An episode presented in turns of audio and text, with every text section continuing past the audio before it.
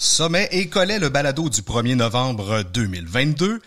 Ta petite voix intérieure te parle, mais tu ne l'écoutes pas. C'est vrai ça? Pourquoi donc? Elle t'invite à prendre le large, à découvrir de nouveaux horizons, à explorer des territoires méconnus, voire inconnus. T'attends quoi pour répondre à cet appel de l'aventure? Mon invité a, elle, comme best friend, sa petite voix. Caroline Côté.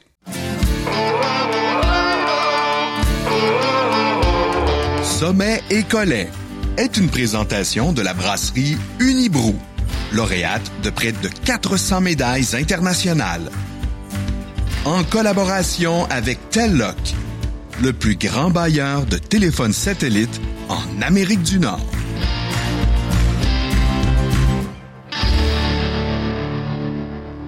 Hey, salut tripeux de rando, content de te retrouver pour ce second balado de notre saison 2. Si t'as manqué le premier, je t'en conjure, va écouter ça et prends ton pied. Pour un randonneur, c'est une bonne chose. Je t'ai déjà dit que cette nouvelle saison, on accueille des randonneurs, oui, mais aussi des aventuriers de toute discipline. L'idée là derrière ça, c'est de recevoir des enseignements, des apprentissages, un partage de trucs, conseils et euh, des erreurs à éviter, bien sûr. Je prends quelques secondes pour euh, saluer mon ami Sylvain Bouchard, sommelier en bière. Salut Alexis. Salut, qui est autour de la table. Donc, tu nous parles tantôt des rudiments de la fabrication de la bière. On n'en dira euh, pas plus pour l'instant. Et on aura trois bières, n'est-ce pas, en dégustation. Génial. N'oublie pas, euh, celui ou celle qui m'écoute, hein, de jeter un œil à ma boutique randonneur.ca. Plusieurs nouveautés se sont ajoutées dans le dernier mois. Euh, N'oublie pas, je t'offre la possibilité d'acheter des certificats cadeaux aussi pour le temps des fêtes. Super pratique pour l'amateur de rando et de plein air. Je t'invite encore une fois à m'écrire si tu as des suggestions, questions? Alr.alexilerandonneur.com et je t'invite à t'abonner à mes médias sociaux Facebook, Instagram, YouTube et nouvellement TikTok. Arrobas, facile, Alexis le randonneur. Je vous promets une de ces danses bientôt. Attention. la danse des canards, peut-être. Tiens, ça, je la maîtrise bien. D'ailleurs, sur mon compte euh, Instagram, là, vous allez voir aussi, j'ai commencé à publier des photos de mes randos en Espagne, euh, dont euh, j'arrive, à commencer par Caminito del Rey, et ils suivront Pico de Mias et Mont Moulassen. J'espère que tu apprécieras. Et n'hésite pas, si tu as des questions, ça va me faire plaisir d'y répondre. Caroline Côté, c'est une cinéaste d'aventure et une athlète de longue distance filmée dans des lieux naturels, loin et avec des particularités environnementales complexes. C'est ça sa passion et sa spécialité. Ce qui l'inspire à faire ce travail est de partager des histoires inspirantes. Elle se donne pour mission d'engager les gens à en apprendre davantage sur le sujet de la conservation de la nature et sur le dépassement de soi. Voyons comment il s'est dépassé maintenant. Salut Caroline Côté. Salut, merci pour l'intro. Puis euh, je suis super contente d'être là avec vous deux ce soir. Ben c'est un grand plaisir de t'accueillir. Nous, on s'est parlé souvent au cours des, je dirais, cinq, six ans, dernières années.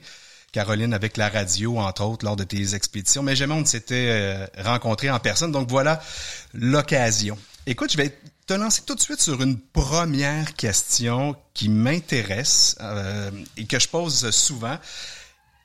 À quoi t'aspirais quand tu étais jeune? Comment tu te voyais plus vieille? Euh, ça a été une, grande question quand j'étais toute jeune. Euh, J'avais pas l'impression euh, d'entrer dans une bulle ou quelque chose qui était vraiment fait pour moi. À l'école, j'aimais me retrouver, par exemple, dans les dans les cours d'éduc ou tout ça, mais en même temps, pour moi, le sport, c'était, c'était pas ma passion dans le temps. Euh, puis rapidement, au cégep, j'ai décidé de faire des cours en, euh, en cinéma. Oui. Et euh, le, le cinéma, ça m'a vraiment attirée.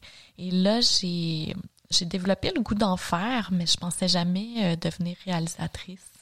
Et euh, l'aventure, pour moi, c'est arrivé au moment où, euh, ben, je prenais beaucoup de, de marches à l'extérieur. Je voulais trouver ce que j'avais envie de faire. Puis euh, la nature était proche de moi. Je me suis dit, ben, je vais essayer de faire fonctionner le plein air et le cinéma ensemble. Puis euh, c'est, c'est un peu en joignant les deux là que j'ai. euh, Ça, c'est quand même, quand même récent, là, ça. C'est vrai. Si on retourne euh, lorsque tu avais Ok, tu peut-être... viens de sortir du cégep? Ah non, non, non, quand non, même quand même pas. pas à ce point-là.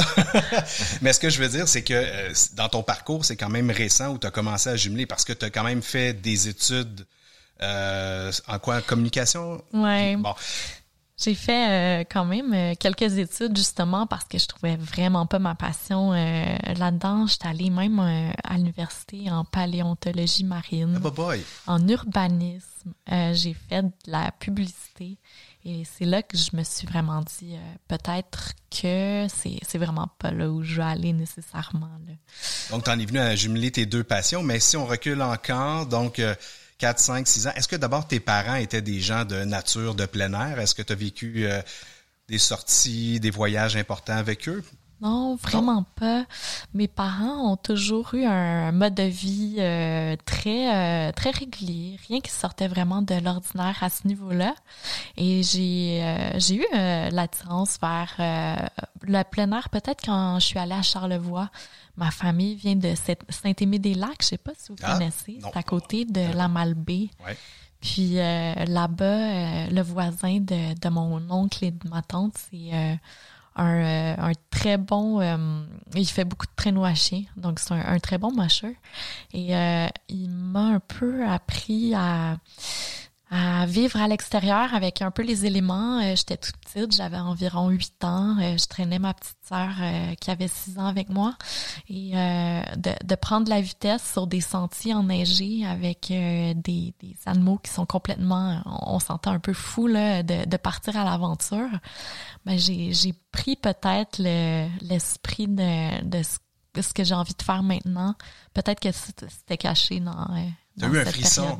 Ah oui, oui, oui. Tu as eu un frisson. Et là, parlant de frisson, Sylvain, on boit-tu quelque chose à soir? Ah, avec plaisir. Moi, je suis toujours partant. hein. Même si on fait pas de rando à soir, euh, j'ai hâte de boire. Écoute, on a une sélection euh, Unibrou, comme Oui. c'est euh, c'est l'habitude.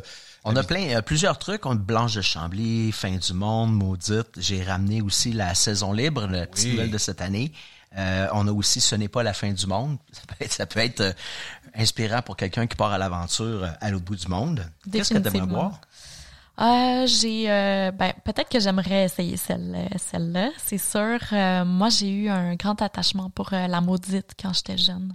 Euh, déjà le le l'image m'attirait tellement. Euh, Ouais. Le canot de draveur, Ouais. pour moi, ça représentait vraiment l'aventure. Puis euh, euh, depuis ce temps-là, depuis que j'ai vu l'image de la maudite, euh, j'ai commencé à en connaître un peu plus sur euh, sur Unibrou. Puis moi, j'allais souvent à Chambly dans le temps. Puis euh, c'était assez une distance où j'aimais courir là-bas. Puis euh, c'est là où euh, j'ai décidé de, de commencer à, euh, à essayer les produits euh, Unibrou. Ouais. Écoute, Unibrou qui a une longue histoire évidemment euh, au Québec, euh, puis de par ses étiquettes, on les a changées hein, il y a deux ans environ, et mais c'est toujours le, le magnifique et bon produit qui est à l'intérieur. Je vais te laisser aller avec ceci n'est pas la fin du monde. Tu vas voir, tu ne le regretteras pas. C'est une bière, c'est la fin du monde, mais avec une touche IPA. Et moi, Sylvain, euh, je vais y aller avec euh, la maudite ce soir. Tiens. Ah, là, on part à l'aventure. Envoyé en Rabasca, on monte dans les cieux. Ouais, Moi, je vais aller avec la saison libre. t'as plus ma belle choix là. Euh, comment? T'as plus ma belle choix. Je fais une blague, mais. Ben, ouais, mais en même temps, c'est ce que j'avais le goût. euh, difficile journée, euh, d'une longue semaine qui s'annonce euh, ardue avec beaucoup de bière. Donc, un petit 4% léger pour moi ce soir va être tout à fait de mise. Parfait. Ben, je te laisse nous euh, servir ça. Pendant ce temps-là, moi et Caro, on va continuer notre conversation. Évidemment, Sylvain, tu te joins à nous euh, quand tu veux. Euh, Là, euh, faites pas le saut, là, je craque. euh, vas-y, on va l'écouter comme... Oh, j'adore ce son. Ouais, on aime ce On son-là. aime ce son-là. Le plein air dans ta vie, euh, Caroline, donc tu me parlais du, du traîneau à chien. En passant, je fais une parenthèse, si vous voulez, j'ai un article sur mon blog euh, où pour un instant, je me suis appelé Alexis le Musher au lieu d'Alexis le randonneur, mais c'est vraiment une aventure à vivre. Si vous avez la chance, mettez ça sur votre bucket list plein air. Là, c'est vraiment une activité d'ici et à vivre une fois dans sa vie, assurément. Donc, bref, plein air, ça te parlait. Côté, si, si je vais peut-être plus précisément au niveau randonnée, parce que tous les aventuriers à qui je parle, à, à qui euh, que, que j'ai croisé, la randonnée c'est un peu entre guillemets le sport de base ou en tout cas c'est souvent ce qui, euh, c'est souvent les premières explorations, les premières montagnes, Ouais. puis éventuellement des fois on migre vers euh, autre chose. Mais dans ton cas, euh, la randonnée, ça, ça te dit quoi? Ben, c'est, c'est accessible un peu à, à tous. C'est ce que c'est ce que j'aime. Euh, la randonnée, je peux en faire avec ma famille, avec ma sœur qui est pas nécessairement une fille de plein air. Puis c'est euh, c'est un endroit où je peux retrouver les gens puis avoir des discussions. Moi, j'ai Ouais. souvent, euh, tu sais, l'habitude d'être avec euh, des gens qui courent, qui vont faire du trail. On se parle pas, on regarde pas autour de nous. Puis la randonnée, ça me ramène à cet équilibre-là que j'ai avec ce qui est autour de moi. Puis des fois, j'oublie avec la, la tu sais, on est tous un peu en, en, train d'essayer de performer sur euh, les sentiers quand on court, euh, quand on fait du trail. Et moi, de, de faire la randonnée, justement, ça me pose. Et euh, j'ai pas envie d'oublier ce que ça m'amène, la force d'être en nature, puis de, de partager ça avec euh, les gens que j'aime autour de moi. La rando, pour toi, ça a donc un côté plus, euh, puis c'est vrai, tu as raison, plus rassemblant, peut-être plus contemplatif. Aussi, ce que tu dois vivre quand même dans tes expéditions, expéditions polaires. Ben, évidemment, à un moment donné, le blanc, on peut le regarder longtemps. Euh, on en reparlera. Eh, écoute, je t'invite à Oui. prendre peut-être ta première gorgée. Santé. Santé à Santé. vous deux. Super. Alors, j'ai la. nous? Ce n'est pas la Ce fin n'est pas du la fin monde. du monde. Je connaissais juste la fin du monde, donc euh, c'est super intéressant pour moi de goûter ça. Ben, puisque tu en parles, La fin du monde, qui était le- grand classique du Nibrou, vendu un peu partout sur la planète, on avait décidé de donner une déclinaison un peu plus moderne. Et comme les IPA sont tellement populaires, on a décidé de l'oublonner. La fin, ben, dans le fait, c'est pas la fin du monde, mais elle ressemble beaucoup. Euh, on l'a houblonné comme une IPA. Fait que c'est un mélange de une triple belge puis une IPA américaine. Oui, c'est vraiment une réussite, cette bière-là. Moi, je- J'adore. Ouais. Euh, comme on disait hors ronde, euh, moi je suis euh, je suis pas mal en Norvège de ce temps-ci et là-bas ils développent pas mal de, de IPA qui appellent la IPA. La Et IPA.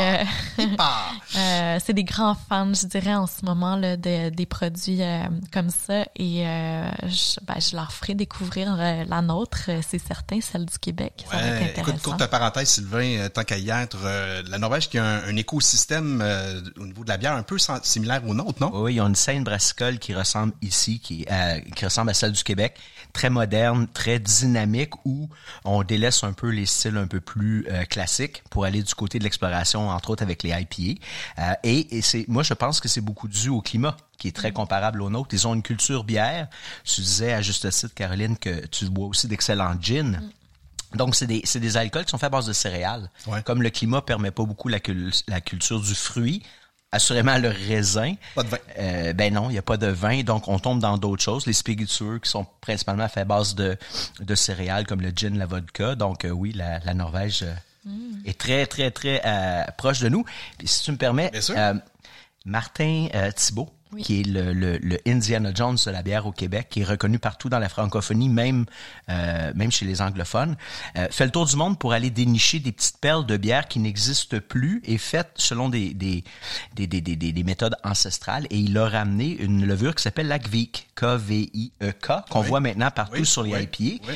Et elle a été introduite en Amérique grâce à Martin il y a trois ou quatre ans, qui était revenu d'un périple. Et puis bon, en tout cas, je vous en parle. Ah, qu'on en apprend des sinon, hein, choses! donc, pense oui. qu'on va lancer un deuxième podcast. On va faire juste 100% Ben, on pourrait l'appeler collet et sommet. Coller ça, mais voilà, on va l'inverser. Priorité bière. Mais c'est vrai que c'est un type de, de houblon qu'on voit euh, de plus en plus ici, euh, tout à fait. C'est fun de savoir que c'est un Québécois, une C'est une levure, levure, ouais, c'est une levure. plutôt, euh, qui a été importée ici. Est-ce que vous pensez que euh, ça va changer tout ça? Est-ce qu'on est en train d'avoir trop de IPS, euh, IPA sur le, sur le marché? Ben, je te dirais que ça a déjà commencé à changer. Les, les gens, on, on commence tranquillement. L'IP va toujours rester. là. C'est, devenu quelque chose de assez important, que c'est devenu un style. C'est même pas un style, c'est rendu quasiment une façon de penser la bière. Euh, on va revenir tranquillement au style plus classique, euh, mais euh, oui, la IPA va s'estomper un peu, mais elle disparaîtra pas. On le voit là, on revient au lager. Exactement. euh, absolument. Et les bières belges. Ouais. 2014, Caroline, qu'est-ce qui s'est passé dans ta vie? XP Antarctique. Oh là là. Ouais, Je pense que ça, c'est, c'est, c'est un peu le, le début, entre guillemets, de ta carrière d'aventurière. Définitivement, c'est là où je suis tombée de, de l'autre côté. euh, c'est là où j'ai vraiment euh, su à l'intérieur de moi que je voulais continuer là-dedans. Euh, Expé Antarctique, ça a été euh, ma première expédition d'envergure. Euh, J'avais vraiment peur de m'embarquer dans un projet comme ça.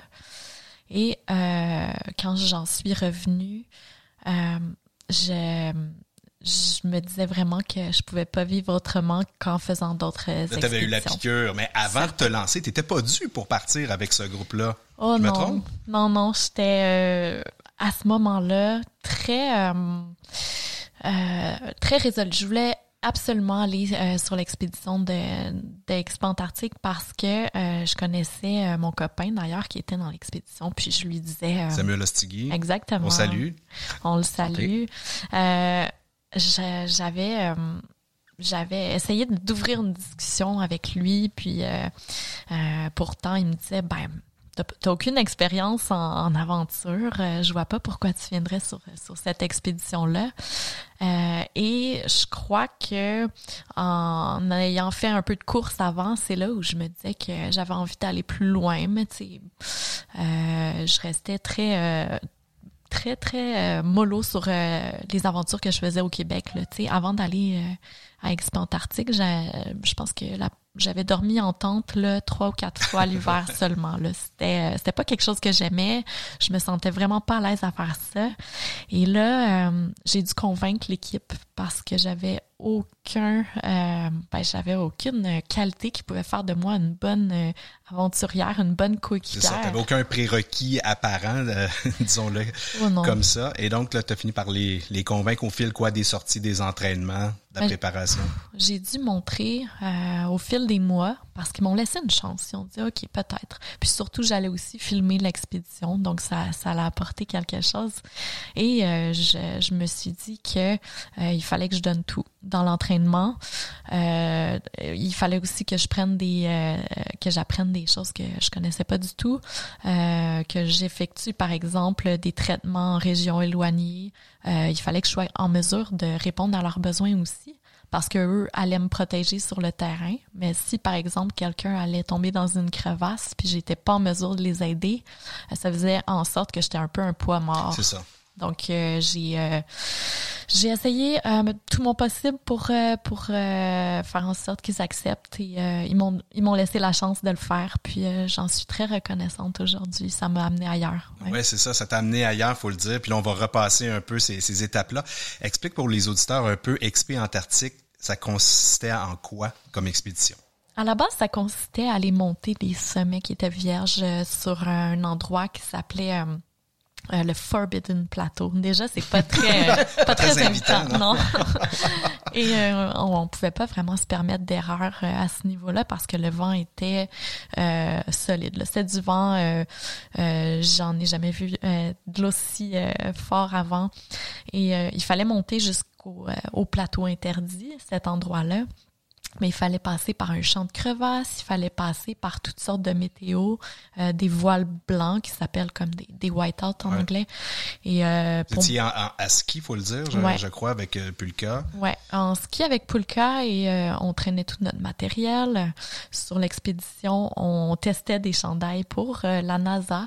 Euh, donc, on était trois hommes, trois femmes. Donc, pour eux, c'était intéressant de, de pouvoir nous prêter des vêtements qui allaient peut-être être remis à l'équipe euh, de l'Agence spatiale canadienne par la suite. C'était quoi? C'était des, des couches de base euh, particulières?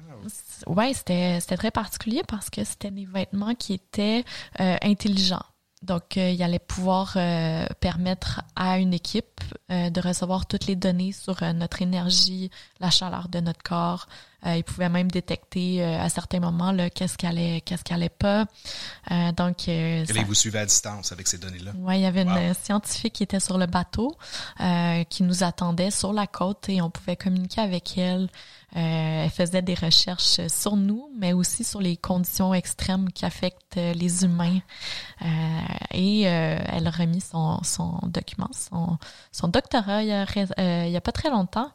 Il y a des, des choses super intéressantes qu'on retrouve là-dedans, comme on peut voir le stress sur le bout des cheveux. Donc, elle analysait Ah ouais. euh, comment euh, comment se déroulait euh, euh, notre niveau de stress. Puis on devait faire un, un tas de, de tests sur le terrain pour ça. Ah, C'est génial. Ça, c'est la première fois que j'entends ça de, de l'expédition Ouais. comme telle.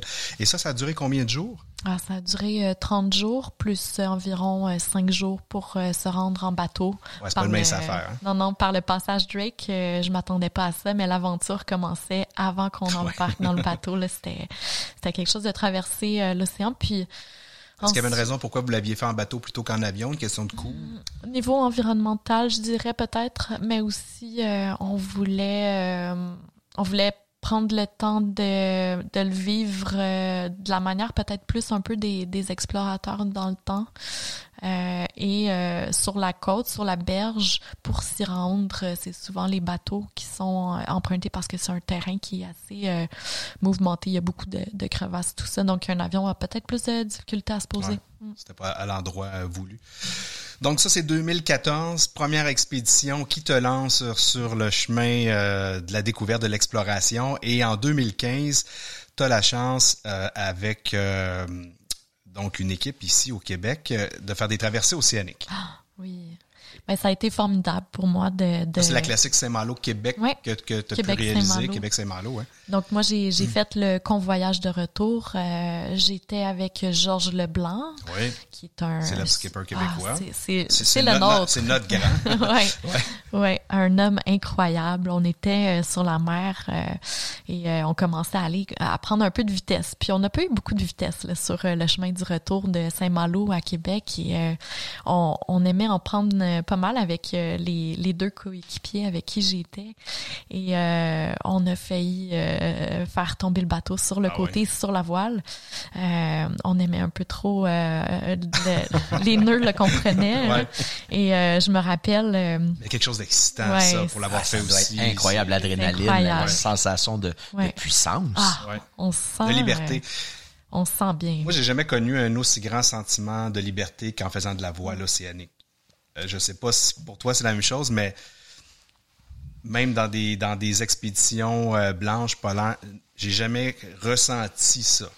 C'est vrai, je pense que euh, aussi le fait d'être si loin d'un d'un en- un environnement qu'on connaît puis qu'on normalement on dirige facilement. Tu sais, on est sur terre, Ouais. euh, on a de la facilité. Sur la mer, on connaît pas grand chose. En tout cas pour ma part, euh, j'étais assez nouvelle là-dedans puis ça m'a amené à, à voir les choses d'une façon bien différente. Euh, découvrir des espèces marines euh, qui étaient autour de nous, euh, de voir euh, par exemple des, euh, du krill qui était phosphorescent la Ouais. nuit. Je je connaissais pas tout ça, ça m'a surprise.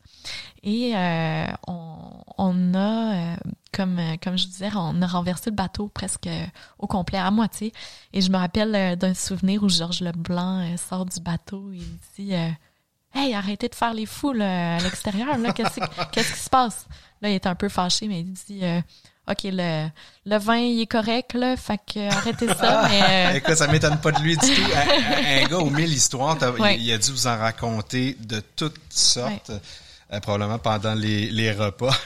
Bref, traversée océanique, donc une autre belle expérience euh, que tu as mis dans ton sac. Qu'est-ce que tu retiens de ces traversées-là particulièrement? Y a-t-il quelque chose qui, euh, qui te vient en tête?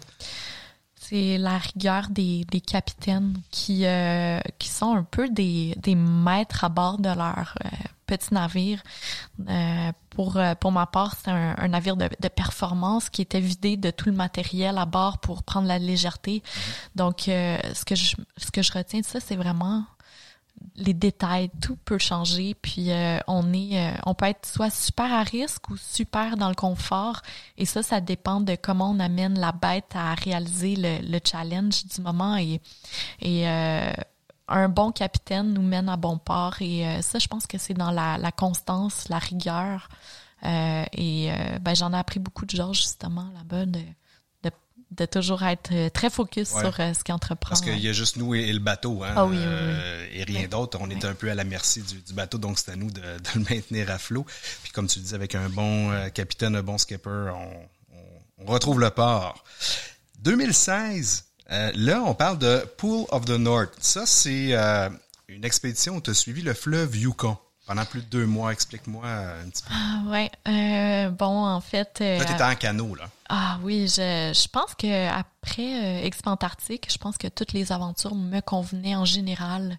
Euh, et j'étais allée faire une formation à Banff. Euh, D'ailleurs, j'y retourne dans, dans quelques jours. Ça va être incroyable de voir ça pour le, le Banff Mountain Film Festival. Ça va être, euh, ça va être super. Et euh, J'étais allée là-bas pour m'inspirer. J'avais suivi une formation pour devenir euh, cinéaste un peu d'aventure et euh, euh, rencontrer les meilleurs dans le dans le mouvement, les meilleurs dans dans cette dans cette gang-là. Et j'étais là-bas et on m'a dit que il y avait un site web où les gens pouvaient communiquer pour trouver des partenaires, un site anglais. Et euh, j'étais allée voir, puis tout de suite, la première expédition se trouvait être euh, Pull of the North. Donc, il y avait un leader d'expédition qui cherchait euh, quelqu'un pour filmer, photographier, pour aussi faire l'aventure de partir, faire 2000 miles euh, sur la rivière Yukon. Rencontrer les peuples euh, de langue athabascan. Et euh, ça m'a euh, ça m'a touché beaucoup cette expédition là parce que c'était pas nécessairement dans la performance humaine comme ce que j'avais vécu un peu sur Expo Antarctique.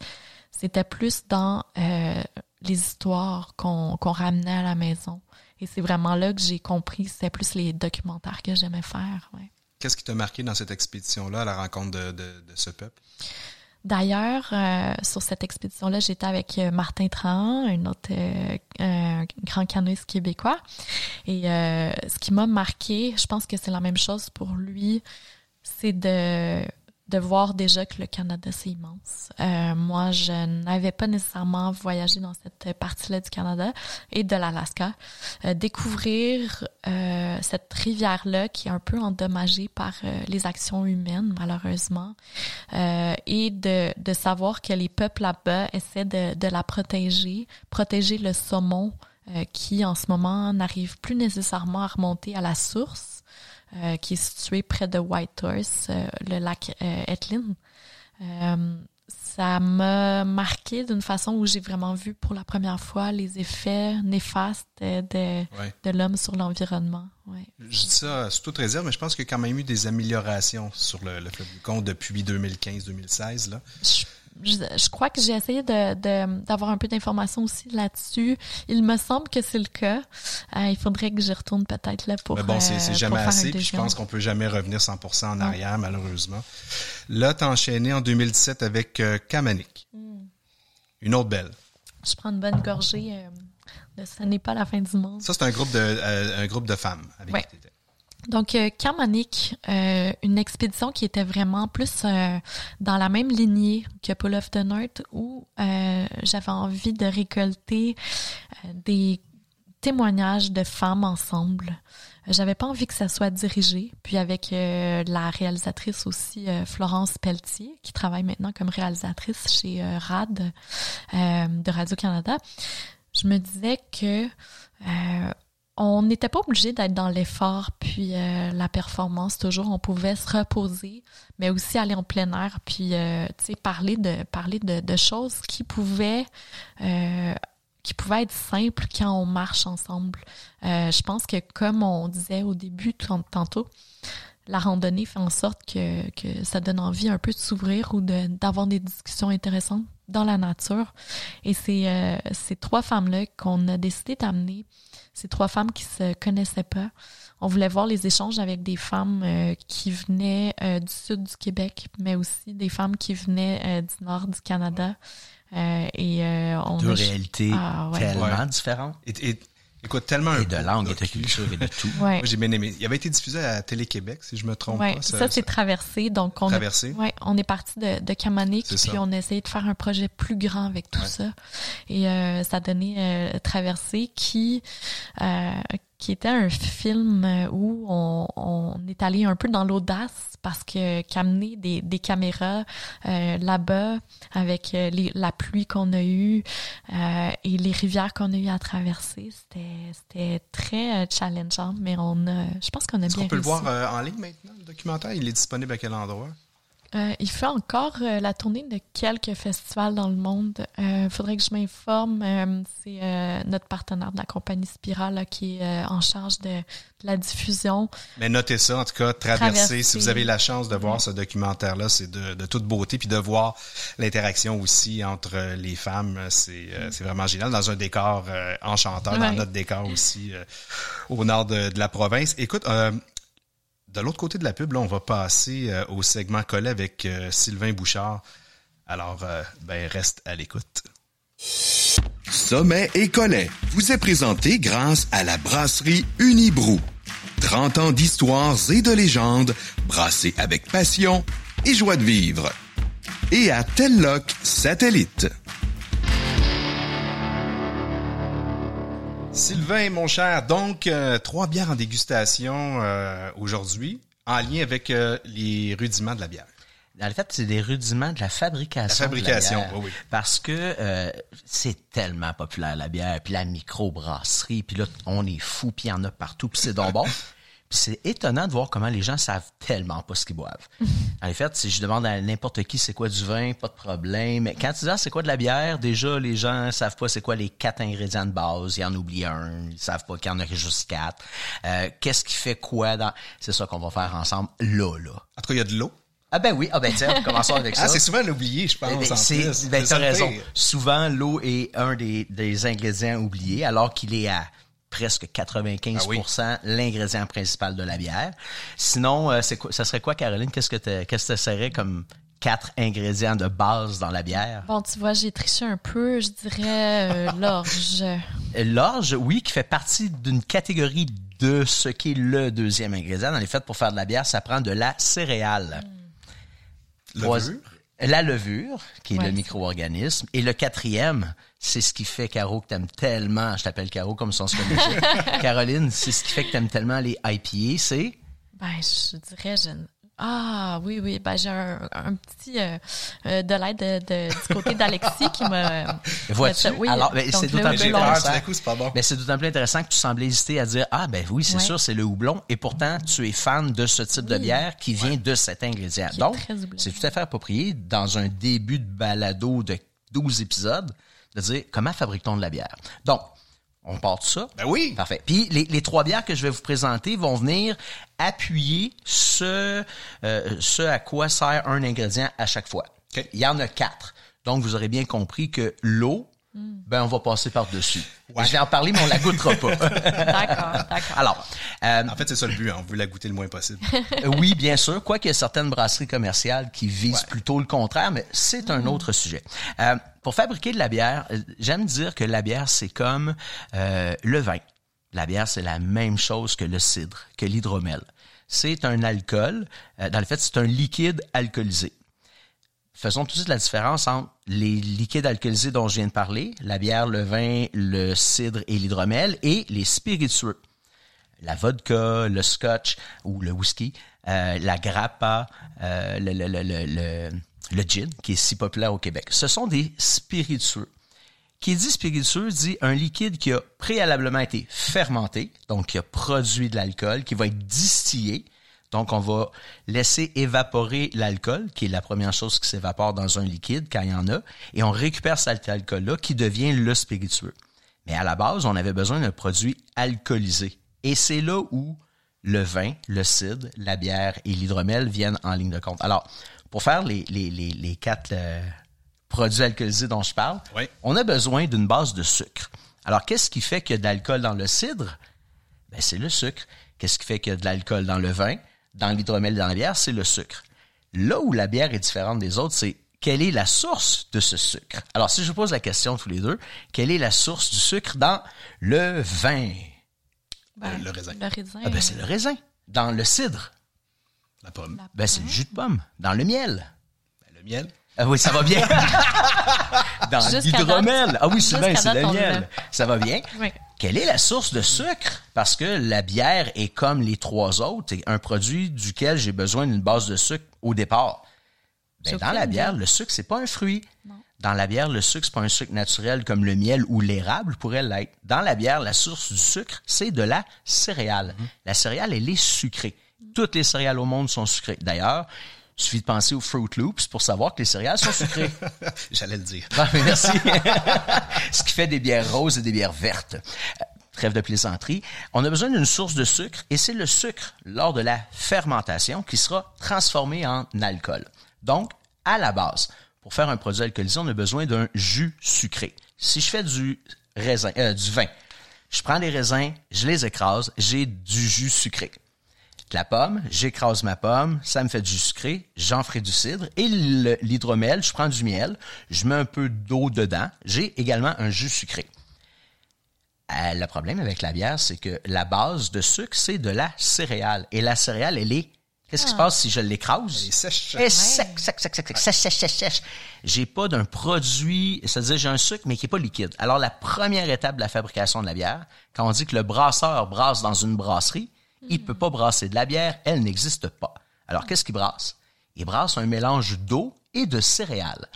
Et pendant, on va dire, euh, une heure, une heure quinze, l'eau et la céréale mélangées ensemble, tranquillement, le sucre va devenir soluble, donc il va devenir liquide, il va sortir de l'écorce, il va sortir du grain de céréales, et tranquillement, le sucre va aller dans le liquide, le goût de la céréale va aller aussi dans l'eau, euh, la coloration de la céréale va aller dans l'eau, et on va obtenir, au bout de 1 heure, 1 heure 15, un liquide sucré. On appelle? C'est un nom, ça? Oui, c'est le mou. C'est le mot. M-O-U, accent circonflexe T. Alors, au départ, le brasseur a besoin d'une source de sucre, c'est la céréale. Tout à l'heure, Caroline te dit, ah, il y a de l'orge. Dans les faits, on peut faire de la bière avec n'importe quelle céréale. Et c'est ce qui est intéressant. Partout sur la planète, vous qui êtes des explorateurs, le fil, le filon commun de l'humanité, c'est la bière. En Asie, en Afrique, en Amérique centrale, en Amérique du Sud, partout, ils ont toujours, depuis qu'ils sont en civilisation, l'homme a toujours bu une version quelconque d'une céréale fermentée. Et c'est ça qu'est la bière. C'est vraiment le liquide du peuple. Et d'ailleurs, pendant des années, on dit- le vin était le liquide des yeux. La bière, c'était, la plèbe. C'était, c'était le petit liquide pour monsieur, madame, tout le monde. Et pourtant, c'est le lien commun de l'humanité, c'est la bière. Bon, c'est sûr que certains diront que je suis pas du tout objectif quand je dis ça, mais bon. Alors, on a besoin de céréales jusqu'à euh, l'industrialisation. Chaque région du monde avait sa propre céréale. Donc, les, les, les, les Incas, les Mayas, les Aztèques, les, les indigènes d'Amérique du Nord faisaient de la bière à base de, de maïs. Euh, en, les, les Vikings Ouais. et, et Skrull avec avec ben la- l'ancêtre de, de nos de notre orge, de notre blé. Donc c'était aussi des céréales. Euh, en Asie, bien sûr, le riz. En Afrique, le millet, le sorgho, le quinoa. Partout où il y a des céréales, on les transformait avec de l'eau de différentes manières. C'est sûr que ça ressemblait pas aux bières d'aujourd'hui, mais qu'à cela ne tienne, c'était un produit liquide, sucré et fermenté.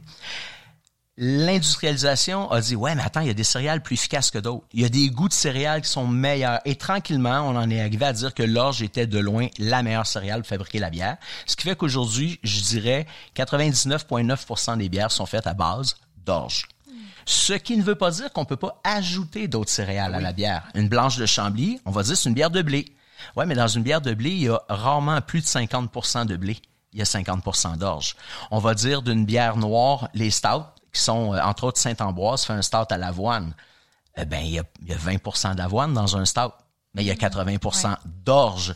Donc, la céréale principale, c'est l'orge, euh, et on peut ajouter d'autres céréales. Ce que ça va faire, dépendamment de la céréale qu'on utilise, ben, c'est changer le goût. Comme chaque pain dépendamment de la céréale qu'on a utilisée, va changer de goût. Un, un pita goûte pas le pain euh, pumpernickel, goûte pas le pain de vrai. seigle, goûte pas le, une tortilla. Ben, la bière, dépendamment de la, ça, c'est le temps, que- là, tu viens de me montrer du temps. C'est ce que j'ai découlé ou c'est ce qui me reste? C'est ce qui te reste. Ça va super bien. Donc, Mais tu euh, sais que je passe cheval non, non, ça va bien. ça, Euh, alors, la, la- la céréale qu'on qu'on a commencé à utiliser, c'est l'orge. Et dépendamment de ce qu'on ajoute comme autre céréale, on va changer le goût de la bière. Euh, dernière chose, l'orge, euh, on peut pas l'utiliser directement qui sort du champ. Et tantôt, je t'ai dit, quand tu me nommais euh, orge, je dis ouais, ça, ça fait partie d'un groupe qu'on appelle la céréale. Et souvent, ce que les gens vont répondre, c'est que dans la bière, il y a du malt. Mais qu'est-ce que le malt? Le malt, c'est n'importe quelle céréale qui a subi une transformation. Le malt ne se cueille pas, le malt ne se cultive pas, le malt se fabrique. À base de n'importe quelle céréale qu'on va faire germer, on crée du malt. Donc, l'orge germée devient du malt. Et la dernière étape, le malt doit être séché et on va le, le, en le séchant, on peut aussi le cuire. Et dépendamment du, de la cuisson qu'on va opérer sur le malt, donc la céréale germée, ben on va changer la couleur du malt. Donc si je le cuis un peu pas longtemps, mon orge malté reste pâle. Si je le cuis un peu comment, plus, excuse-moi, mais dans les faits, c'est dans les faits. Une merci. torréfaction, un peu C'est comme un la café, torréfaction. Ça, Tu sais, je voulais pas ambitionner sur mon temps, là, mais c'est ça. C'est la torréfaction. Non, mais c'est important de- Non, mais t'as de tellement raison. Souvent, les gens associent torréfaction à brûler, Ouais. comme la, la fève de, de, de cacao ou de café, euh, mais on peut aussi torréfier plus légèrement. Alors, dépendamment du temps, et d'ailleurs, le- l'appareil qu'on utilise, c'est une touraille, et la personne qui fait ce travail-là est un torréfacteur. Donc, le torréfacteur va griller le grain. S'il grille peu longtemps, le, le grain reste pâle. Ben, c'est ce qui va faire une bière blonde. Si je grille mon grain un peu plus longtemps, ben il va foncer un peu plus comme un grain de café. À ce moment-là, ben je vais aller avec ma bière va être un petit peu plus foncée. Alors on va tomber dans une ambrée. Je vais continuer à cuire mon grain, il va prendre beaucoup plus de coloration, on va tomber dans une bière rousse. Je peux aller jusqu'à presque brûler mon grain, je vais être dans une bière brune et je vais carrément brûler ma céréale et là je vais être dans une bière noire. Donc la couleur de la bière, ça provient de la ça torréfaction. te vient de la torréfaction du malt, qui est la céréale qui a été transformée pour pouvoir la euh, le- la mettre en bière. En même temps, j'ai dit que on, on- c'est une certaine partie de la de- du malt qui est coloré, mais il y a toujours une immense quantité de malt que de base. Et on va mettre une petite quantité de malt caramélisé pour faire une bière rousse. On va mettre une petite quantité, 5-10% d'un malt torréfié pour faire une noire qui pourtant goûte ça, le café. Ça, en prend pas tant que ça. Là. Non, ça en prend pas beaucoup. C'est quelques euh, quelques pourcentages. La base, c'est toujours beaucoup de céréales qui va donner du sucre, qui va faire de l'alcool, mais pas de goût. On va mettre ce qu'on appelle les maltes spéciaux qu'on va ajouter aux maltes de base qui seront pas là pour donner euh, de l'alcool, mais qui vont vraiment être là pour donner de la couleur, du goût, de la texture. Le malt dans les fêtes, dans la bière, ben on, on va commencer la première bière avec euh, ce, ce- à quoi sert le malt dans la bière. Donc vous allez voir la bière que je vous sers, c'est une bière rousse. Pourquoi? Ben parce qu'on le voit tout de suite. La première chose qu'on voit dans une rousse, c'est sa couleur rousse. Et d'où vient la couleur de la bière? Ouais. de la torréfaction et de la façon dont on aura cuit euh, la céréale, dans l'occurrence ici de l'orge maltais. Alors, je t'invite à, à te servir. Merci. Alors, vous allez voir la première chose, hein, on prend le verre par le pied, on va voir une super belle couleur. Eh bien, elle est rousse. Donc, vous savez que là-dedans, il y a un malt qu'on appelle un malt caramel. Il y en a plusieurs sortes. Euh, ici, c'est une bière qu'on appelle une bitter, qui est faite par la microbrasserie La Voie Maltais du lac Saint-Jean. La bière s'appelle l'Ambigu. Pour moi, c'est une des, be- des meilleures bitters au Québec. Ce qu'on aime d'une bitter, qui est un style de bière anglais, on aime que le grain soit franc. Ça doit, il doit avoir une certaine amertume, mais c'est pas ça qu'on met de l'avant dans une bitter. Dans une bitter, c'est la céréale. Alors, Wow. avant d'écouter, sentez votre bière. OK. Qu'est-ce que ça sent? Toutes les réponses sont bonnes.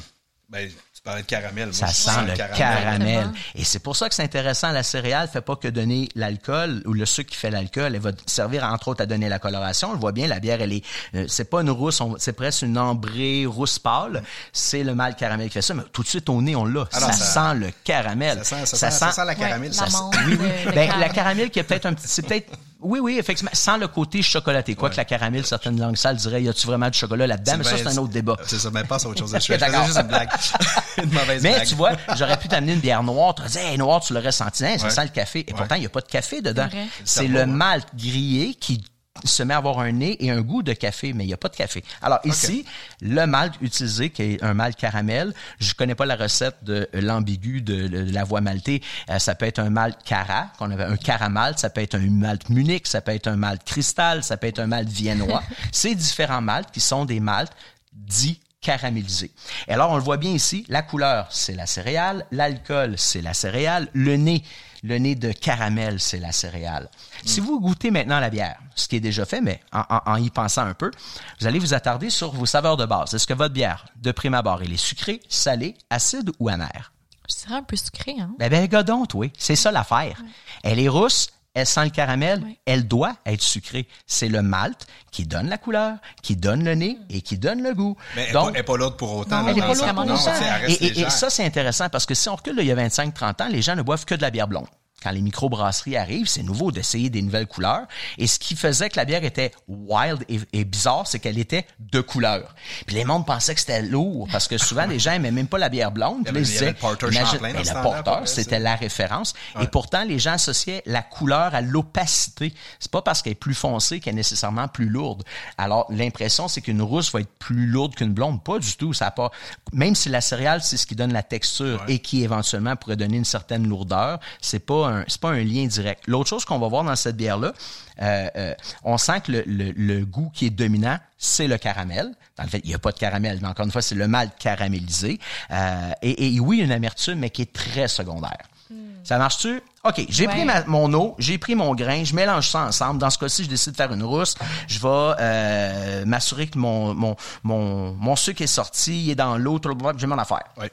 Je vais filtrer le tout. Je vais me séparer, je vais, je vais me débarrasser des céréales dont je n'ai plus besoin, car elles m'ont donné leur sucre, leur goût et leur coloration. Je vais récupérer le mou, qui est que le jus sucré, et là, je vais le mettre dans une bouilloire. C'est vraiment comme ça qu'on appelle, en anglais, le boiling tank ou la bouilloire. Et là, je monte la température en haut de 100 degrés, et je vais aromatiser le jus sucré avec un aromate qui est commun à 100% des bières. Si cet ingrédient-là n'est pas dedans, ça ne s'appelle pas une bière et c'est le houblon. Le houblon n'existait pas il y a 10 000 ans. Le- il y a 8 000 ans, lorsque les bières ont commencé à être un peu plus populaires, il n'y avait pas de houblon. On mettait n'importe quel aromate. Et il y a à peu près 1000 ans, en, en Allemagne, une, une prêtresse du nom de Hildegarde, elle habitait Brinden. Donc, Hildegarde de Brinden, Hildegarde, qui est un excellent Oui, pub à Montréal, qui est un clin d'œil à Hildegarde de Brinden.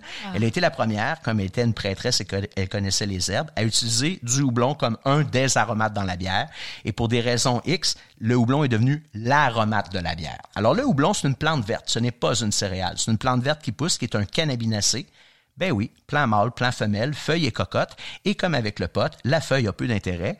Donc, euh, on utilise la cocotte. Et c'est la cocotte de houblon qu'on va mettre dans la bouilloire. Et comme c'est une une- je vais dire une fleur, c'est pas vraiment une fleur, mais c'est une cocotte verte. Ben, quand c'est vert, c'est amer. Donc, la cocotte va bouillir pendant 30 minutes, 45 minutes, une heure, et elle va libérer son amertume. Plus la cocotte est là longtemps, Ah oui, plus la bière va être amère. Donc, le houblon va libérer l'amertume, mais le houblon, c'est également l'arôme de la bière. Une bière, ça sent la bière, pourquoi? C'est de l'eau. Et pourtant, ça sent pas l'eau. C'est la céréale, puis la céréale, à part, la- ça sent pas grand-chose. Mais pourtant, la bière sent toujours la bière. C'est le houblon qu'on sent. Donc, le houblon, c'est c'est le, le houblon, j'aime dire que c'est le, le- c'est les épices de la sauce à spaghetti finalement. C'est ce qui donne l'arôme et une partie du goût. Alors le houblon, on le met dans la bière et là il y a deux fonctions aromatique et amérisant. Et ce qui est intéressant, il y a des nouvelles variétés de houblon qui sont arrivées sur le marché il y a un peu plus de 20 ans et qui continuent à arriver. Les premières microbrasseries qui arrivent au Québec, il y a à peu près 6 ou 7 houblons de disponibles sur le marché. En ce moment, un microbrasseur a accès à plus de 250 variétés C'est de houblon. Alors, c'est beaucoup plus facile aujourd'hui de se diversifier avec, et c'est pour ça que tout d'un coup, le monde fait, hey, wow, c'est bien bon, la microbrasserie. Oui, parce que les houblons, les houblons ont amené une nouvelle dynamique grâce à tout l'aspect aromatique que les, houblons amènent. Alors, pour vous exposer ce qu'est le houblon dans la bière, je vous ai amené une bière ici qui vient de la brasserie Gallicus. Euh, la bière, c'est une West Coast IPA. Ça veut dire c'est une IPA, euh, il y a plusieurs déclinaisons de IPA, mais dans ce cas-ci, c'est une IPA euh, qui est beaucoup plus portée sur des saveurs et des nez d'agrumes et non pas de fruits tropicaux comme dans les New England IPA. Euh, et on a une amertume qui est beaucoup plus franche, alors que dans les New England IPA, l'amertume est souvent très, très bas. Et ce qui est intéressant des West Coast, c'est que le houblon amène une, euh, donne un, un côté résineux à la bière, ce qu'on n'a pas dans les New England IPA. Dans les deux cas, le nez d'agrumes, le nez d'orange, euh, aussi Ah, les au nez, c'est là, là. C'est Ouais. c'est clair. il y a- ici, il est rare que les gens vont dire dans une West Coast que ça tend à la papaye et le fruit de la passion. Ce sont d'autres types de houblons qui vont amener ce... Quand vous pensez qu'il y a du jus, de fruits- jus de fruits tropical dans votre bière, là, il y en a pas. Ce sont vraiment les le houblon. houblons Ouais. qui amènent ces nez et ces goûts de, de fruits-là. Euh, en Nouvelle-Zélande, il y a un houblon qui s'appelle le Nelson Sauvin, qui était très populaire il y a une dizaine d'années. Les yeux fermés, tu sens ta bière, tu as l'impression que c'est un Sauvignon blanc. Oh, wow. Et pourtant, c'est un houblon qui est une plante verte. Alors ici, on le voit bien avec la, la bière Perception West Coast IPA de Gallicus. On sent... Qu'est-ce que vous frais. sentez? Ah, c'est frais. Ça sent euh, frais? ouais, ben oui, ouais. les agrumes, le citron, euh, le sunlight sent frais, Ouais, chose, ouais. c'est le citron. ouais, ouais. Et, et, et- mon linge avec ça. Euh, ben, c'est ça, hein? Et une autre chose qui est intéressante avec les West Coast IPA et certains houblons, on va avoir une, non seulement une amertume, mais un petit côté résineux. J'ai l'impression que, tu sais, la, la gomme de sapin, un conifère, du pain, P-I-N, ouais. on sent ce petit côté résineux-là qui vient du houblon. Donc, le houblon dans la bière, c'est un aromate. On pourrait très bien faire de la bière sans houblon. Non, s'il n'y a pas de houblon, ça s'appelle pas de la bière. Mais on aurait un produit fermenté, alcoolisé, euh, à base de céréales. Alors, j'ai fait mon jus sucré en mélangeant l'eau, la céréale. Je l'ai aromatisé par avec une ébullition avec du houblon. Si on fait des bières belges comme Unibrou, c'est à cette étape-là qu'on va mettre les herbes, des épices, euh, des fleurs, des fruits. La plupart des bières de fruits, c'est lors de l'ébullition où on va incorporer le fruit à l'intérieur. Au bout du processus, je vais filtrer le tout pour retirer les houblons, les fruits, les épices. J'ai donc un liquide sucré, aromatisé, et là, je vais mettre en contact le quatrième ingrédient qui s'appelle la levure. la levure, elle, c'est un micro-organisme vivant. Elle va sauter dans le jus sucré. On va les mettre dans un milieu euh, de, euh, conditionné, très surveillé, qu'on appelle un fermenteur. Et euh, la levure, pendant X nombre de jours, va aller manger les molécules de sucre. À chaque fois que la levure voit une molécule de sucre, elle la mange, elle la oh. décompose. Oui, elle fait quatre molécules. Deux de gaz, deux d'alcool. Et c'est ce qu'on hmm. appelle la fermentation. C'est quoi la fermentation? C'est la transformation d'un sucre en alcool et en gaz. Une molécule de sucre devient deux gaz, deux alcools. Alors, pendant X nombre de jours, la levure va absorber tout le sucre, le transformer en alcool et en gaz. Au bout du processus, dépendamment du style de bière, de la famille de bière, ça peut prendre euh, 4-5 jours jusqu'à 3 semaines. La fermentation, euh, mettons 10 jours, la fermentation est terminée. Et là, ben, on n'a pas une bière. On a ce qu'on appelle une bière verte. Il manque un élément j'ai un liquide alcoolisé, aromatisé, plat. Ah. ah. il faut rendre le produit gazeux. Le vin est plat. L'hydromel est plat. La plupart des cidres sont plats. La bière, depuis plus de 250 ans, grâce entre autres aux moines, elle est pétillante. Alors, comment on fait pour mettre la bulle dans la bière? Il y a deux méthodes. 99,9% des bières sur la planète, on ajoute le gaz.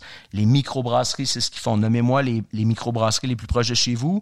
9 bières sur 10 qu'elles produisent, ces brasseries-là, elles ajoutent le gaz dans la bière. Facile, on ouvre une bonbonne, on injecte dans, le, dans la tuyauterie, alors que la bière se dirige vers la canette ou la bouteille, on incorpore le gaz carbonique. Au moment où elle est dans le contenant, elle est prête à boire, on la boit, elle est bonne, elle est fraîche. Il y a une autre méthode qui, est, euh, qui a été inventée justement par les, pas inventée, mais développée par les moines belges et français. Je suis curieux. Qui est la méthode champenoise, dont Pérignon, mhm. nord de la France. Il a pris la technique du champagne, mais comme il est au nord de la France, euh, c'est-à-dire, lui, Dom Pérignon, il fait, il est au nord de la France, et le raisin, c'est du raisin blanc, fait qu'il fait un vin blanc. Et avec d'autres personnes, il n'a pas développé la technique, mais il s'est rendu compte qu'il pouvait l'améliorer. On a laissé refermenter une deuxième fois le vin en ajoutant un peu de sucre. Et donc, la levure qui était encore présente dans la bouteille se remettait à fermenter une deuxième fois. Et qui dit fermentation, dit production d'alcool et de, gaz. Et tout d'un coup, les, les vins plats devenaient des, des vins gazeux et il a développé la technique. Les moines du nord de la France, où il n'y a vraiment pas de raisin, mais qu'il y a beaucoup de céréales, et les, moines belges ont utilisé la technique et ont développé les bières refermentées en bouteilles qui sont devenues les premières bières pétillantes au monde dans des bouteilles. Avant, c'était dans des tonneaux ou dans des petits casques ou dans des, dans des amphores. Eh bien, Unibrou, en 92, oui, il y a déjà des microbrasseries, mais elles font toutes comme les autres. Elles ajoutent le gaz dans la bière. Unibrou, comme les grandes bières belges, a dit non, non, non, non, on va le faire de façon naturelle.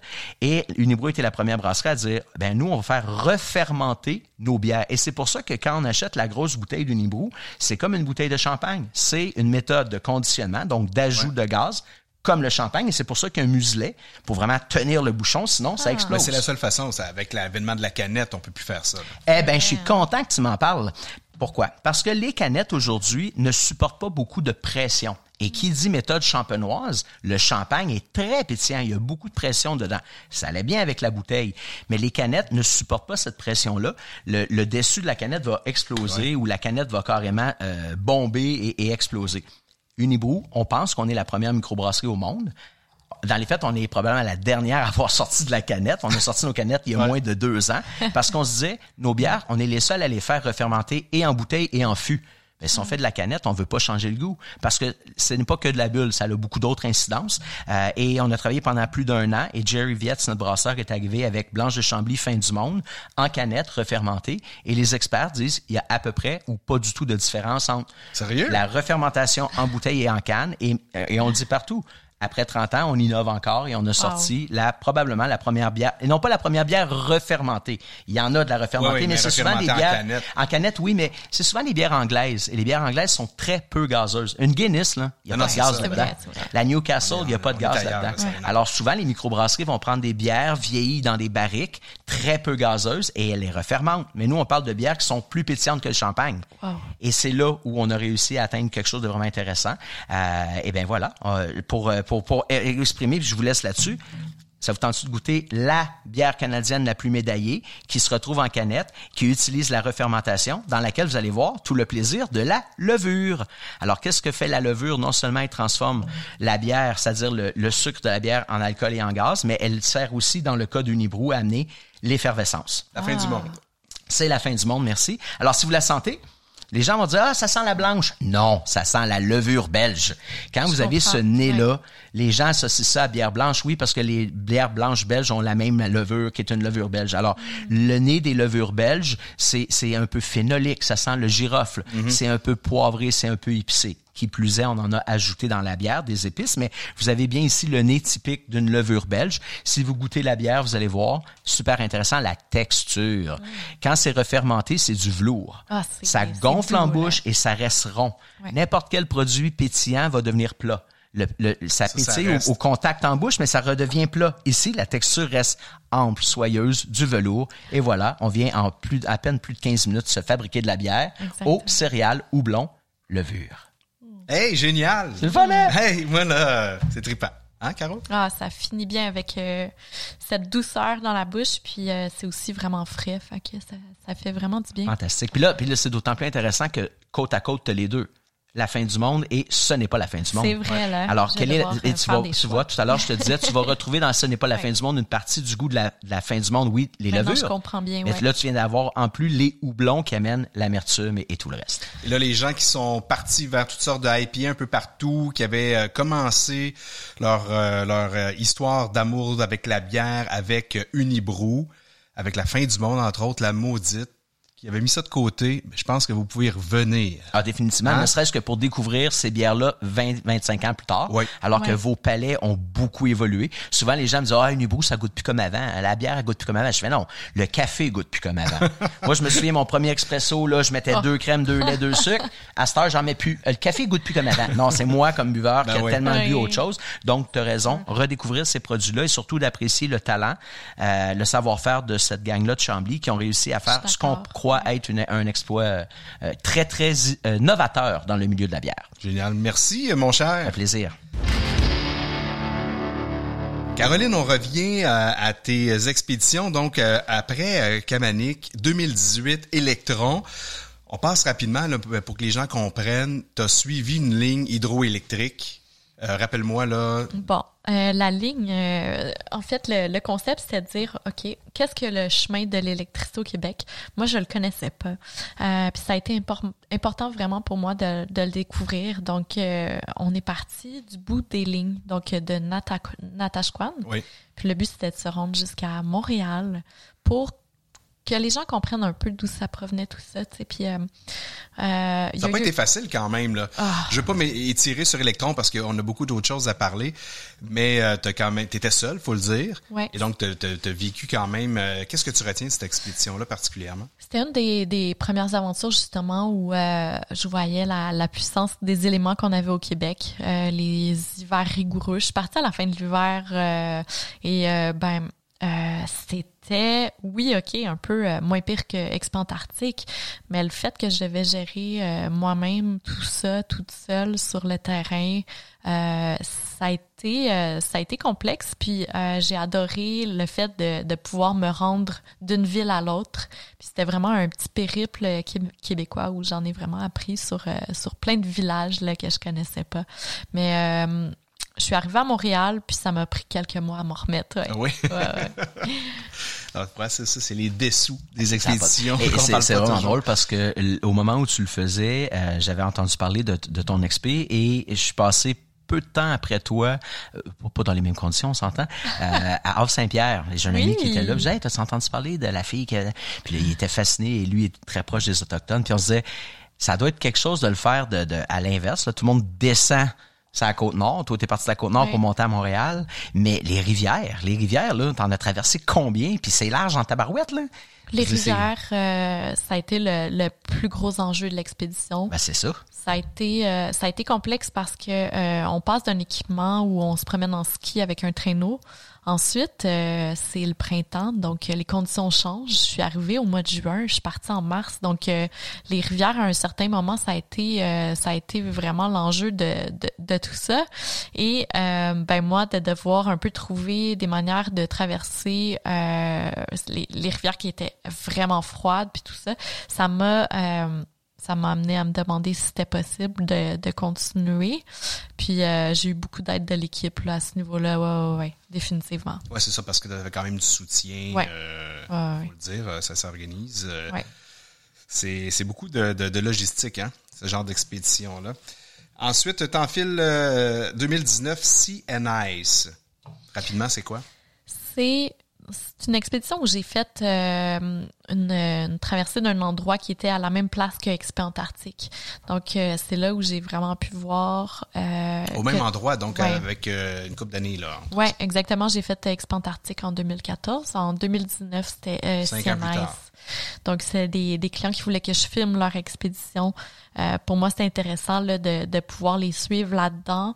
Mais euh, c'est là où j'ai découvert que ça a changé un peu euh, à travers les années. L'Antarctique, euh, c'est un endroit qui a pris un peu de, de popularité durant les dernières années. Puis euh, déjà en 2014 et 2019, je voyais vraiment euh, l'impact des gros navires qui arrivaient sur les berges. Euh, et là, il y avait des, des, des petits navires là, qui allaient se promener, voir euh, les pingouins puis tout ça. Euh, il y avait vraiment beaucoup plus d'activités. Je me suis dit que Parce que le climat, quoi, l'adoucissement du climat rend plus accessible euh, l'endroit? Je dirais que peut-être que la popularité des glaciers en ce moment, on, on s'entend que euh, les hommes, on est vraiment at- attirés par tout ce qui disparaît dans un sens Mhm. hein, euh, à certains moments. Puis les glaciers en ce moment, ben je pense qu'il va y avoir plus de popularité parce que c'est très prisé, ça s'en va. On, on a l'impression que qu'ils veut les voir de disparaissent, visu, ouais. Donc euh, il y a peut-être plus d'intérêt vers ces milieux-là. Puis euh, c'est encore une, une raison pour lesquelles je, je vais essayer de les protéger. Tu sais. 2020, t'as fait, euh, je lisais ça euh, sur ton, ton curriculum, Montréal-Banff à vélo en 30 jours, mais avec un vélo à pignon fixe. Tu sais, euh, Sylvain, les vélos que les, les, les pas de de vitesse, courrier, là. non, non, non, non, une seule vitesse, merci, bonsoir. Ouais, Ah, ça ouais, pas dû être facile quand même. Ah, c'était un, un bon défi. Euh, c'est un vélo qui m'appartenait depuis longtemps. Mon premier vélo, euh, je travaillais chez Louis Garneau. Euh, dans le temps, j'avais rencontré un ami là-bas, puis il m'avait montré c'était quoi le, le vélo à pignon fixe. Euh, j'ai eu beaucoup d'intérêt pour ça pendant plusieurs années. Et euh, j'ai essayé de traverser le Canada avec ça parce que je me disais qu'on n'a pas besoin nécessairement du meilleur équipement pour aller au bout de nos rêves. On peut le faire avec euh, n'importe quoi. Puis ça m'a amené à me rendre à Banff en 31 jours avec euh, 120 km par jour. Donc bon, on s'entend, c'est pas euh, c'est pas euh, une super performance, mais pour nous, euh, ça comptait. Puis j'étais avec euh, deux autres amis, en a un qui habitait euh, là-bas, donc euh, lui rejoignait la maison. Puis euh, moi j'avais une rencontre euh, à Banff. Je me suis dit, je prends pas l'avion, je m'en vais là-bas directement en vélo à pignon fixe. Écoute, ça se peut pas avoir plus écolo que ça. Euh, même année, 11 jours euh, en kayak, donc en Norvège, dans les fjords. Ouais, tu sais, les, les fjords de Norvège, c'est quelque chose parce qu'on peut voir toutes sortes de, d'espèces euh, de, de, de faune marine. Et euh, les, les fjords sont, on, on pense que ça va être des fjords qui vont être noirs, tout ça. Mais on arrive dans des eaux qui sont presque comme les Caraïbes. Ah Euh, oui? C'est des eaux euh, dans le coin de, de Tromsø où, euh, où j'habite ou dans les Lofoten, un endroit où euh, c'est paradisiaque. Et Un, là, un peu comme à Bonaventure dans la rivière. oui, la oui, plupart des rivières au Québec, exactement. on- on- elle est pas brune, mais on voit qu'elle est comme des reflets bruns, alors que Bonaventure, c'est, c'est, c'est turquoise, c'est cristallin, hein. c'est un peu ça. Exactement, exactement. Wow. C'est pour ça, je pense qu'on l'aime beaucoup cette euh, rivière-ci si on y fait attention. Et c'est un peu le, le même cas avec les fjords là-bas. Euh, Il y a beaucoup, par contre, euh, de- d'endroits où euh, il y a des poissons qui sont euh, qui sont pêchés dans des euh, des, ben, des espèces de Culture. de clôture de sécurité dans l'eau. Donc, euh, ça m'a surprise à quel point il y avait beaucoup de, de, de pêcheries comme ça. Euh, mais euh, l'aventure a été euh, fantastique parce que c'était en novembre et là-bas, ben, euh, la clarté diminue euh, au fil des mois. Euh, il faisait assez sombre à la fin puis c'était tellement humide. moi, je suis pas une fille qui fait beaucoup de, de kayak, donc ça a été ça a été intéressant de me rendre jusqu'au bout de, de cette aventure-là. Alors, tu, tu les enfiles, ces aventures. Une des, des, des, des grandes une des grandes que tu as réalisées, c'est l'an dernier, hein, Polar Shadows. Là, tu as traversé en compagnie de l'explorateur polaire Vincent Colliard, qui est ton conjoint. Ouais, mon mari. Euh, on, on, le cachera pas. Euh, L'archipel de Svalbard. Ça, c'est dans le cercle polaire arctique. Et là, vous avez fait ça dans la nuit polaire pendant 63 jours en autonomie complète. Là, là ça, c'est le genre d'affaire qui me dépasse euh, quand même. C'est quelque chose, euh, c'est assez incroyable. Là, on est parti euh, sur le terrain là-bas. Attends une minute, avant de partir. ouais. Ça vient d'où, ça? En fait, euh, Vincent connaissait. c'est quoi l'idée? Vincent connaissait euh, le Svalbard. Moi, moi ici, euh, je pense au Québec, la majorité des gens, on connaît pas beaucoup le Svalbard. En fait, c'est situé dans l'Arctique, juste au, en, en, haut de la Norvège. Puis, j'avais jamais entendu parler de, de tout ça. C'est pas vraiment accessible. Il faut passer nous du Canada à Francfort, de Francfort à Oslo, ensuite se déplacer. Donc, il y a beaucoup de déplacements pour se rendre au Svalbard. C'est un archipel où euh, il y a environ 2500 hommes et 3500 ours polaires. euh, c'est là où euh, se trouve euh, une collection de graines qui sont collectées dans le but de, ah de les ah, garder. Oui, oui, oui, oui. Je sais pas si vous en avez déjà Absolument, oui. J'ai vu ça dans la montagne, l'espèce ouais, de... C'est vraiment à l'intérieur d'une montagne. C'est protégé. C'est l'endroit le plus euh, sécur pour les préserver. Donc, en cas où il y aurait un, immense euh, événement qui bouleverserait tout ce qui se passe sur la planète, on aurait euh, des échantillons de presque toutes les graines euh, sur, sur la planète. Et je me retrouve à cet endroit-là que je connais pas du tout, on s'entend. Un endroit où il y a une ville qui s'appelle Longyearbyen, qui est magnifique. Et on arrive en janvier là-bas. c'est tout noir, c'est ben, la, la, noirceur arctique. Et je je sais que je vais partir dans quelques jours sur un terrain euh, immense pendant environ deux mois. Et là, euh, tirer deux mois de nourriture, euh, j'avais jamais fait ça. Déjà, un mois, c'est quelque chose. Là, on s'entend tirer tout ce qu'on mange dans une journée ici à Montréal, par exemple, c'est déjà beaucoup. Mais quand on met tout ça ensemble et on se dit, ok, ben on mange presque le triple en expédition pour à cause du froid et tout ça je me suis dit, euh, est-ce qu'on veut vraiment y arriver? Donc, euh, ça, ça m'a poussé à, mes limites un peu. Là. Euh, une chance que Vincent était aussi. Et là, vous avez tiré un, un, film de aussi. Oui. là, il va être présenté à Évasion. Je pense que c'est le. Bientôt, là. Oui, oui, hein? dans les prochains jours. donc, en novembre, là, ça va être, ça va être sur les ondes d'Évasion. Le vendredi, je pense, en soirée regardez votre grille télé. ça vaut la peine vraiment de, là encore de, belles images. Puis justement, la visite d'ours, tu te déplaces pas sans ton fusil. Hein. Euh, ah non, non. Ça prend, ça Le dernier classique. Ouais. Donc, euh, grosse aventure. Qu'est-ce que qu'est-ce que tu en as tiré de, de plus important, tu dirais, de celle-là? La collaboration, euh, le fait d'être euh, vraiment investi, deux personnes euh, dans un projet qui nous dépasse totalement, nous a amené à être plus solidaires un peu l'un envers l'autre, euh, à se connaître davantage. Puis, euh, tu sais, Vincent m'a dit que il voulait me faire une demande de mariage à la fin de l'expédition ou euh, environ à, la moitié de l'expédition. Si vous alliez survivre. Ben ouais, c'est ça. on était tellement en mode survie que c'est pas arrivé. On, on pensait pas au jour d'après. On était vraiment dans le moment présent. Et c'est rare, là, dans, dans une vie qu'on peut penser comme ça, à se dire... OK, il faut que je me rende au lendemain, tu sais. Et ça, ça a été un, grand apprentissage pour moi de d'espérer ou d'avoir confiance au lendemain à se dire que euh, ben j'avais pas vécu le pire encore et que j'allais pouvoir faire quelques pas de plus pour euh, pour continuer. Puis chaque matin quand je me réveillais ben j'avais envie de continuer. Donc c'est sûr qu'il arrive des, euh, des grandes péripéties là en aventure mais euh, d'aller de l'avant euh, c'est ce que je retiens de, de tout ça, c'est sûr. Sur 63 jours, à, à, quel jour tu as commencé à penser que la bière te manquait? On avait euh, fait une Parce que tu rêves à toutes sortes de choses, hein, Ouais. au niveau de la bouffe, au niveau de, de, de trucs que tu auras envie de boire, Ouais. c'est clair. Là. Il faut trouver quelques petits moyens de s'évader un peu. Euh, Ah oui, t'avais amené un petit poulet rôti dans, ton, dans tes bagages, c'est quoi, je veux dire? non, non.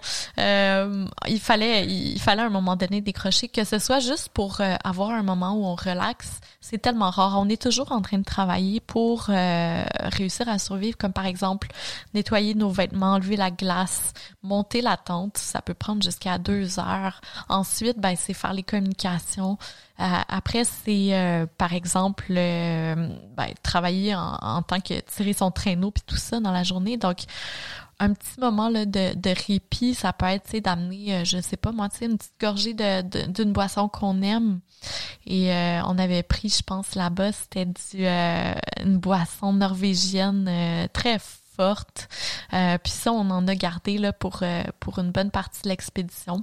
Puis euh, c'était bon d'arriver puis de se sentir chez soi dans notre toute petite tente qui, au final, pour nous, c'était une grande maison. C'était Ouais. là où on se sentait en sécurité C'est le refuge. Puis, exactement. Avoir un bon repas là-bas, c'était une à deux heures où là, je me sentais, tu sais, ah, enfin, je peux penser à autre chose. Je peux me ramener à la maison quand je mange, par exemple, un pâté chinois là, chez ma mère. J'avais envie de me rappeler tout ça avec un petit verre de vin. Là.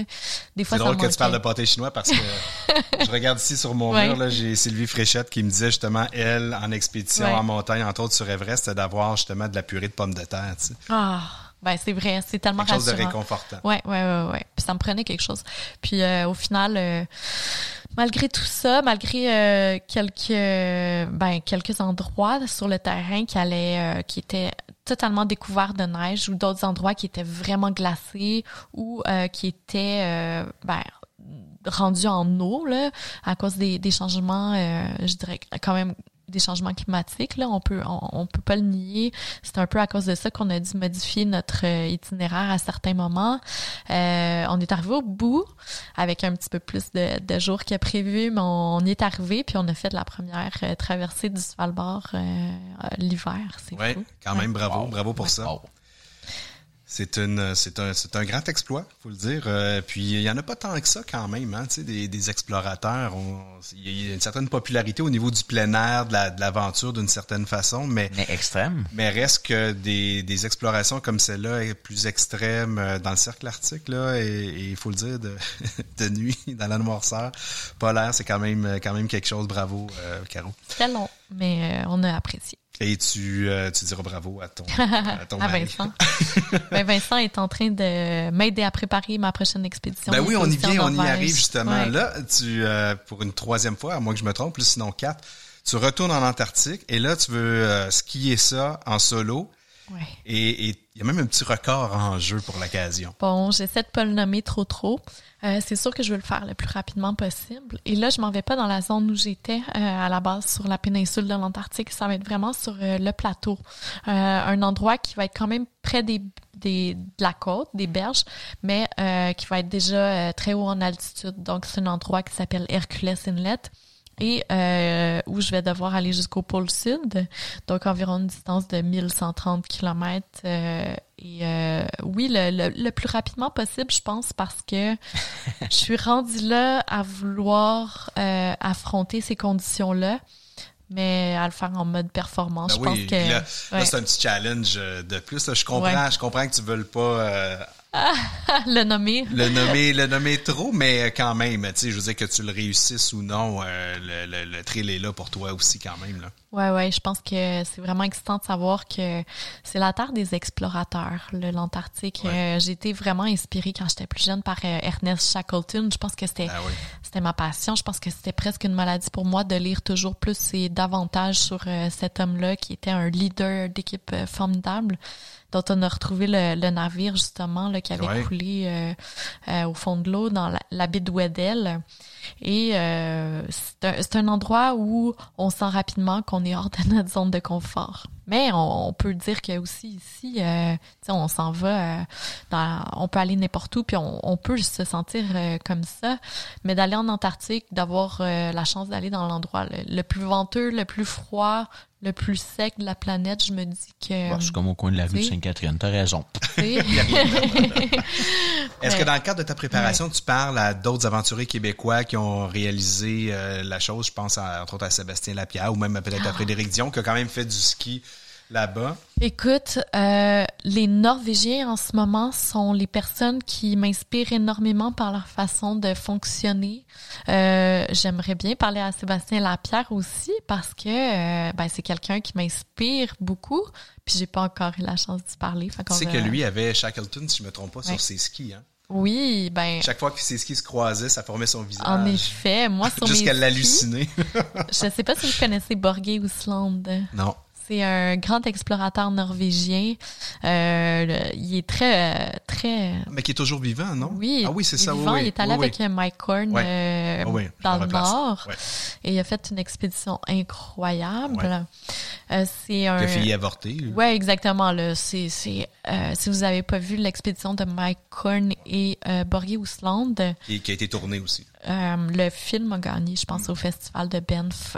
C'est quelque chose. On se dit parfois dans les festivals de films d'aventure que c'est les, les plus beaux euh, visuels de drones, tout ça, très léché qui gagnent. Mais là, c'est vraiment cru. C'est comme, ils sont, euh, ils sont entre euh, des quelques banquises puis ils essaient de passer d'une à l'autre et ils sont dans l'eau puis euh, ils montent leur tente sur euh, des morceaux de glace qui sont euh, plus petits que la table sur la- Ah, fou laquelle on, on Fou.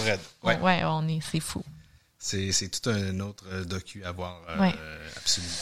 Donc, ce projet-là, à venir en Antarctique, euh, fait l'objet d'une euh, levée de fonds en même temps En pour l'organisation PAR. Oui, en effet.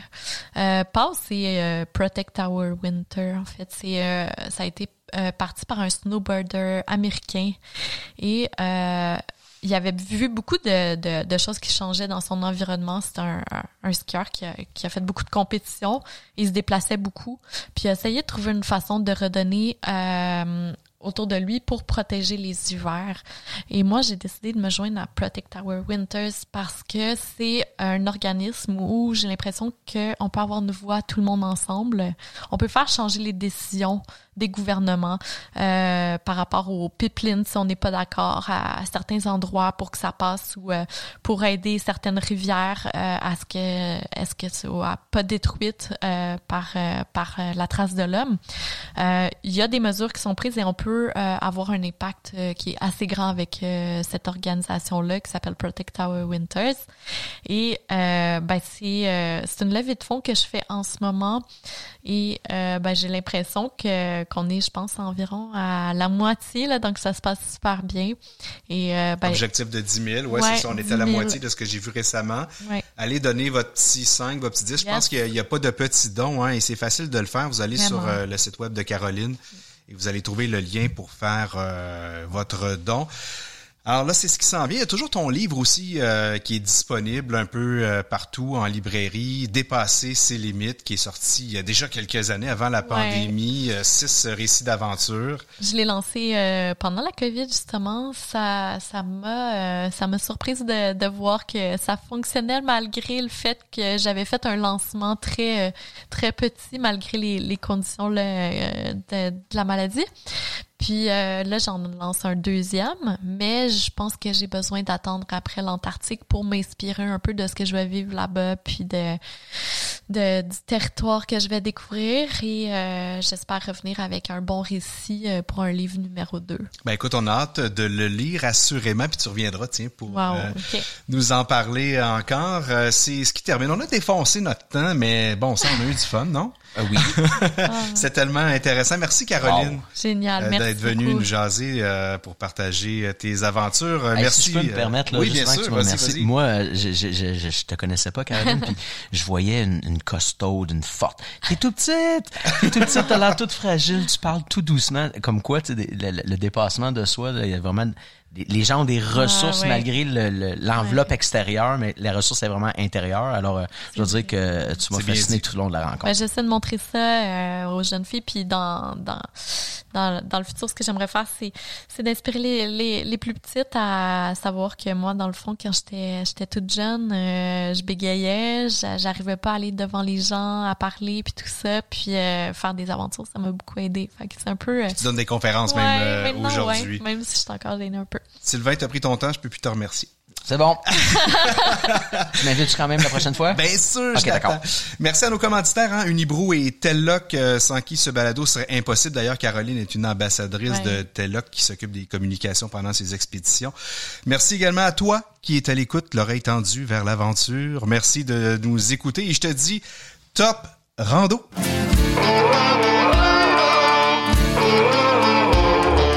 Sommet et Collet vous a été fièrement présenté par la brasserie Unibrou, lauréate de près de 400 médailles internationales. Unibrou, c'est le savoir-faire et l'expertise des bières de style belge refermentées pour ceux et celles qui aiment savourer le moment. Et à Telloc Satellite, pour ajouter à votre sécurité en plein air. Telloc, complice de vos aventures.